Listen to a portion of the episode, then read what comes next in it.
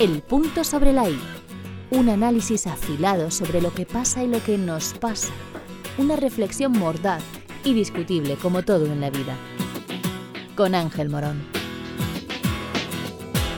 Hoy, psicosis colectiva.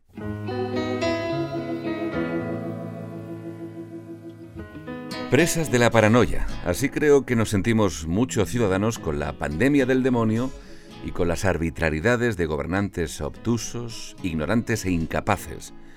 Los medios de comunicación a menudo colaboran a sabiendas al desconcierto general. Las tragedias y las malas noticias, ya se sabe, siempre venden, siempre lo han hecho y siempre lo harán. La pandemia infinita es pólvora inagotable para seguir mareando al personal. Parecía que el virus había perdido folle, ¿verdad? Pero una nueva variante, cepa o mutación, lo que han venido en denominar Omicron, vuelve a ser leña para la hoguera del miedo. En algunos países andan manifestándose contra la restricción de libertades individuales y enseguida se descalifica a estos ciudadanos revoltosos llamándoles negacionistas. Este descalificativo es un comodín básico de quienes se dejan llevar por el paso que marcan los excelsos gobernantes de la vieja Europa y de Occidente en su conjunto, porque al otro lado del charco siguen la misma ruta. La pandemia está mostrando modelos de gobierno totalitarios que recrean sociedades distópicas que quedarían mejor en películas de ciencia ficción. Vamos a ver, una vacuna siempre debe ser una opción voluntaria y no impuesta.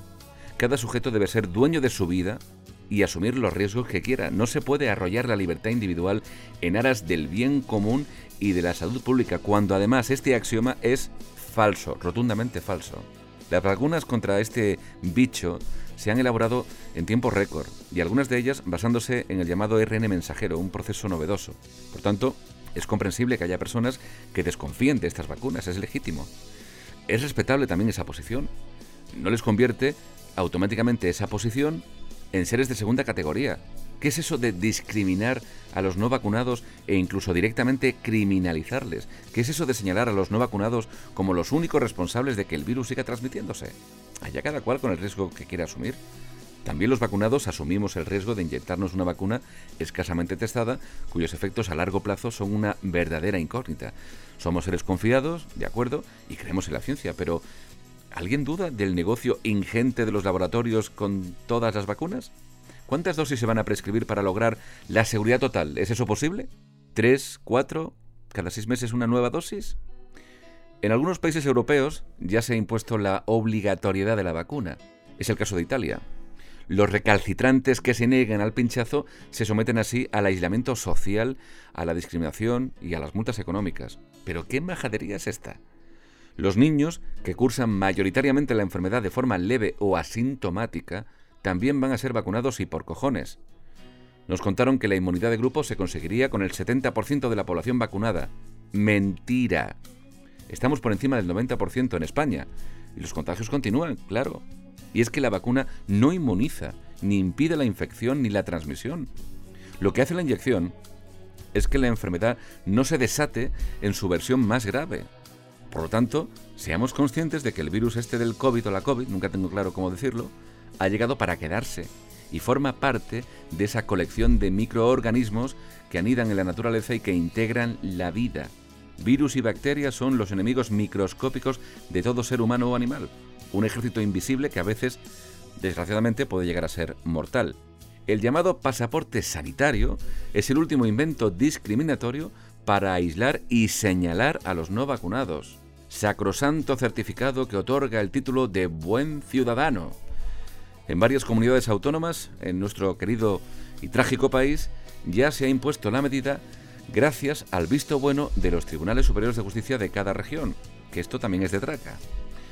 Así que en todos los lugares cerrados de acceso público, como un bar de barrio, por ejemplo, se va a tener que enseñar la tarjeta verde que dice que el personal está fetén. Habrá que exhibir la cartilla para avalar la salud presunta, porque estar vacunado no supone que no estés infectado y que puedas transmitir la enfermedad. Miren, todo es un despropósito. Asistimos a una psicosis colectiva por entregas. Nunca pude imaginar que viviría una realidad como la actual. Imagino que usted como yo, lo único que quiere es volver a vivir con normalidad la vida corriente. qué difícil se está haciendo retornar a lo cotidiano sin asistir día tras día a nuevos sobresaltos. La vida ya de por sí es incierta y eso es lo maravilloso, ¿verdad? Pero se agradecería que los que mandan no contribuyeran constantemente al desasosiego y a la angustia. Se les paga justamente para lo contrario. ¿Has escuchado? El punto sobre la I. El podcast de Ángel Morón.